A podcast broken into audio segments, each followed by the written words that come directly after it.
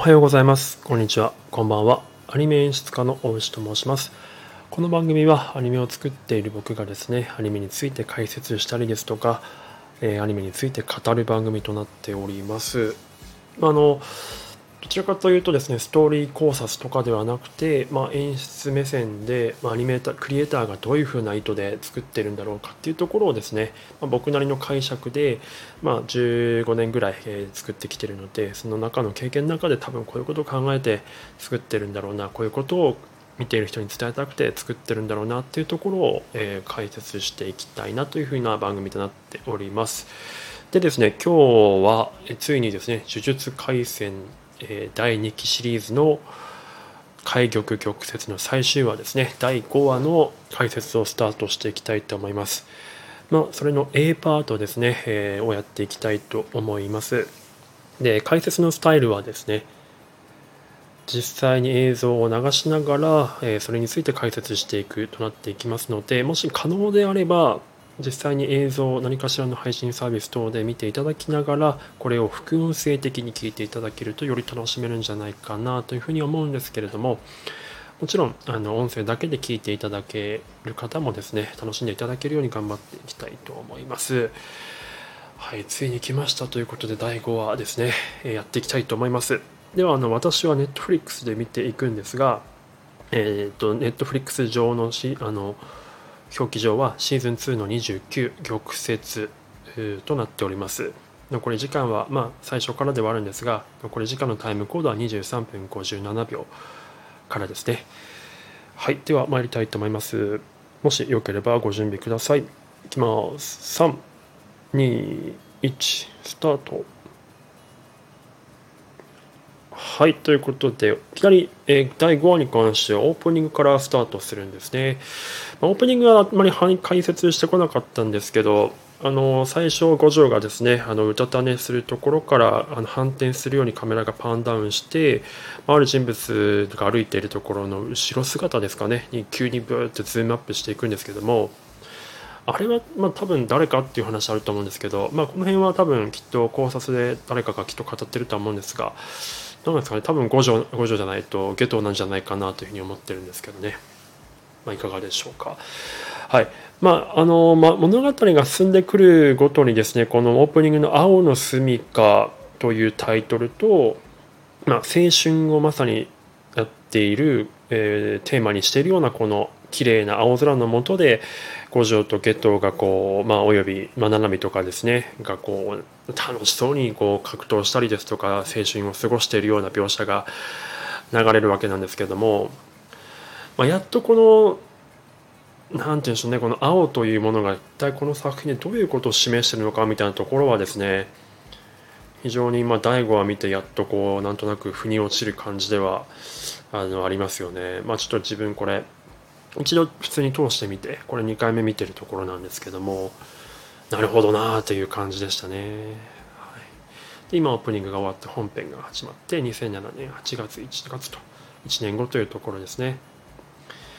で今あのまあ、五条がですね前回の話数で覚醒して無加減呪術のコツをつかんだみたいな感じのこう描写をしてるんですけどまあ、今回の話数ですごく意識してみた方が良いなと思ったのはですねカメラの画角ですね。レンズの選び方と何をそのレイアウトでそのカットで切り取っているかっていうところかなと思っています。非常にですねまず注目していただきたいのはスグルゲトウとですね五条が一緒の画面に映ることがほぼないんですね。でもし映ったとしても非常にこう距離が空いてるんですよ。だここがもう物理的な距離と、まあ、心理的な距離というかもうなんか五条と下等がもうかつてのまあなんかツーマンセルのような相方みたいなものじゃなくなってきてしまっているというか、まあ、それはもう下等のですね、まあ、精神状態を表してるんだと思うんですよね。はい、一切映らないですよね一緒に。それぞれ一つ一つの切り取って写されているということによってこれ分断が示されているんですね。かつその窓枠のフレームの中に入れることでよりこう距離感というか閉じ込められている彼が、まあ、まあこれによって、まあ、ゲこのシリーズの主人公はゲトウだったっていうことがもう明らかに分かる感じの演出にはなってますね。でここ電車の中で一人で乗っているゲトウですけど、まあ、この辺はなんかこう「エヴァンゲリオン」のシンジ君の第2話第3話あたりの一人で電車に乗ってずっとラジカセを聞いて周りの乗客だけがこう降りたり乗ったりとかっていうのを繰り返している描写に非常にこう思い起こさせるようなシーンですね。季節も夏ですし。はい。で今この拍手をしている万世教の人たちのまあなんかブラがかかったような透明のシーンがなんかね拍手してるところですね。これがあの後のシーンで結構効いてくるのでぜひ覚えていただきたいなというふうに思ってます。で今夏油のシャワーシーンですね。まあこれいわゆるサービスシーンのはずなんですけど全然サービスに思えないというこの重さが非常にはい。でなんかここがすごく非常にこう生々しく描かれてるところがうん。ポイントですね。でブレるなって言ってるんですけど、まあ、すごくこう今顔のアップって言ってるんですけどカメラのですね中心点がずれるんですよね。寄っていくごとに。ポンポンポン。ポン寄りって言うんですけどこれ中心点がずれることによってブレるなって言ってるとこうセリフと安対してるというかもう彼が本当に今ブレてるという、えー、この精神状況を表しているのを分かりやすく示しているのとあとその、まあ、これ作画でいうところのそのシャワーの流れがあのハイライトがこう何ていうんですかねあの揺れてるんですけどこれはあの作画の専門用語でブレっていうんですね作画で2枚ブレっていうんですけどこの作画のブレっていうところにブレてるっていうところがあってですね そのブレるなっていうところとちょっとかかってるなっていうふうに思いながら見てましたね。で今灰原と話しているんですけどここではまあセリフのやり取りとレイアウトも非常に興味深いところだったりするのでその辺も注目して見ていただきたいなと思うんですけど、まあ、あとはゲトのその目のクマの演出ですね。これはあの原作よりもなんか彼が今かなりこう精神的に追い詰められてるっていうところを演出している上でこのハイライトじゃなくてクマですね。非常に効果的になってます。でこの灰原の精一杯できることをやるだけですみたいなセリフも非常に後の下等のセリフと呼応してくるっていう、まあ、これは原作からそうなんですけどね。はい、でやっつくも雪が登場すると。なんかこの話数の演出はですね今までの1234話と結構違う雰囲気になってるのが非常に面白いですね。作画もちょっと違う感じがするんですよね。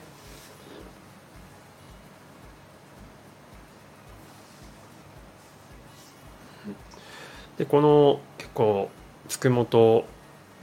えー、ゲトウがですね話してるところのこのシンメトリーな感じとかも非常に綺麗というか。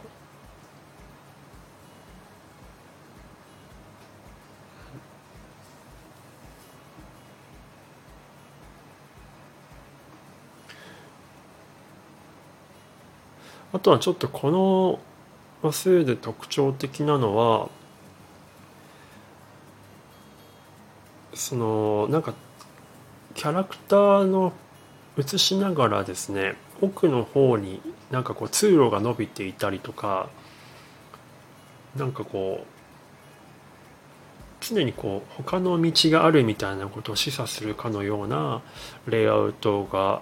まあ、道に迷っているというゲットの心情を示すかのようなレイアウトが目立ってます、で今ゲットのアップにあった時も顔が歪んでる魚眼のレンズを選んでいるっていうところが、まあ、彼のその不安定な感じを裏あの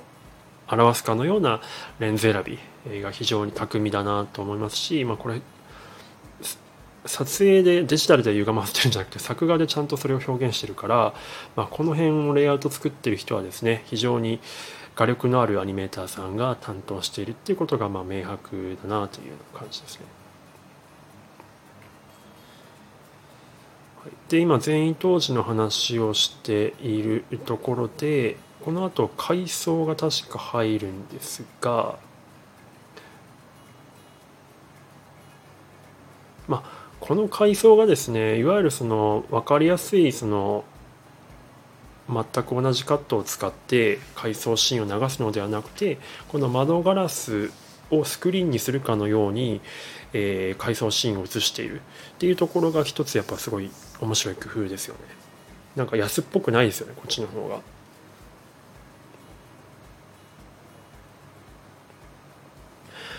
でつくもが今ずっとその話してるんですけどそれについて結構ゲトがどういうことを考えているかみたいなのが、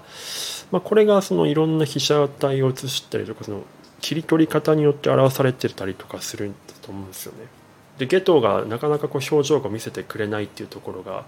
まあ、彼が本当はどう考えているのかっていうところが表情からは伺えない。ただこうレイアウトがなんかそれを物語っている、うん、なんかそういうような構成になってるかなっていうふうに思います。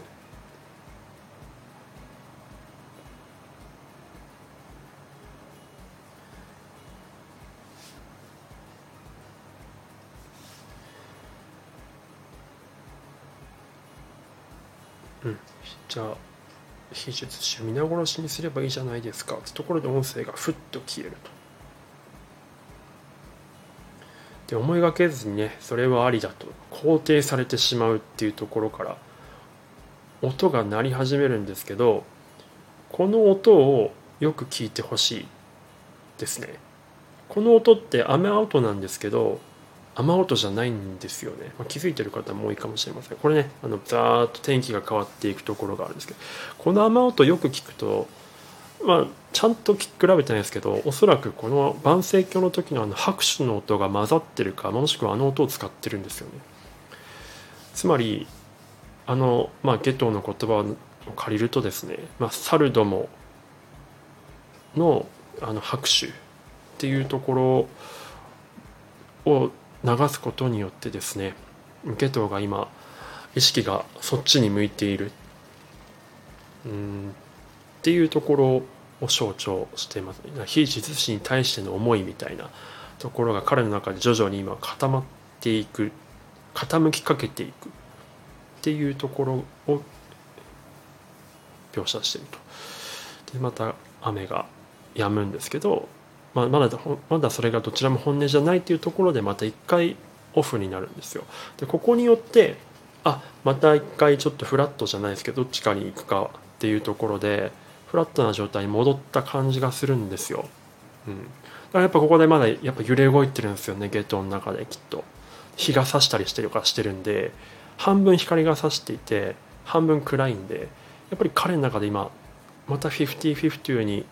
戻ってって今非常に境界線に立っているっていうような感じだと思うんですよね精神状況として。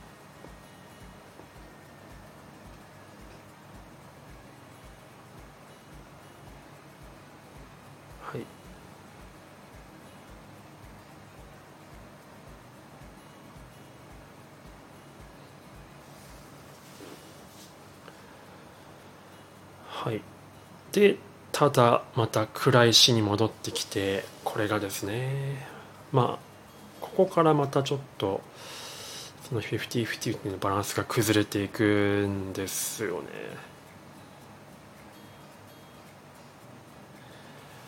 まあ、灰原がですね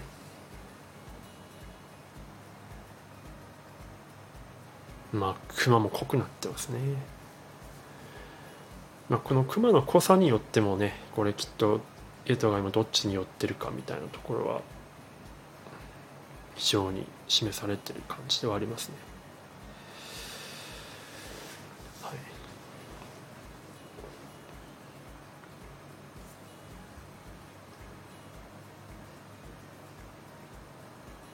い、であまあそうですね。あすいません。というか一旦ここで区切ろうかなと思います。あのー、まあ、ここからゲトが、まあ、いわゆる闇落ちしていくわけなんですが闇落ちって言ったらいいのかな？ちょっとまあ微妙なところなんですが、まあ、そこのシーンとかはちょっとまた B パートとして解説していきたいと思います。まあ、ポイントはですね、やっぱりこの音使いとレイアウトのレンズの選び、ですね。あとは青の色が今回のテーマかなというふうに思ってるので、まあ、その辺ちょっと注目してもし見ていただけるとまた面白い楽しみ方があるんじゃないかなというふうに思います。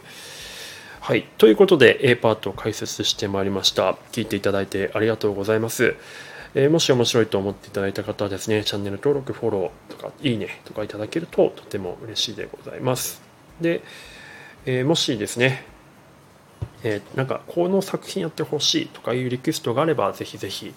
えー、感想とともにですねいただけると嬉しいです。はい、であとはですね、まあ、ここからはちょっと業界の方向けに何か、えー、の個人的な指針になってしまうんですがあの今ちょっとあのアニメ仕事をですね増やしていこうと思っていましてあのもし演出的な仕事で協力できるところあれば、ぜひお声掛けいただければなと思います。あの、アニメシリーズ1本丸々演出するちょっとリソースないんですが、まあ、コンテですとか、まあ、1ヶ月単位ぐらいのコンテ期間とかあればできるかなと思いますし、えー、まあ、あとはコンテ札シート作成とかですね、えー、ご協力できるかなと思いますので、何か必要であればお気軽に、えー、お声掛けいただけると嬉しいです。はい。ではまた B パート次回やっていきますので、もしよければそちらもお聴きいただければ嬉しいです。では今回はこの辺で失礼します。ではまた。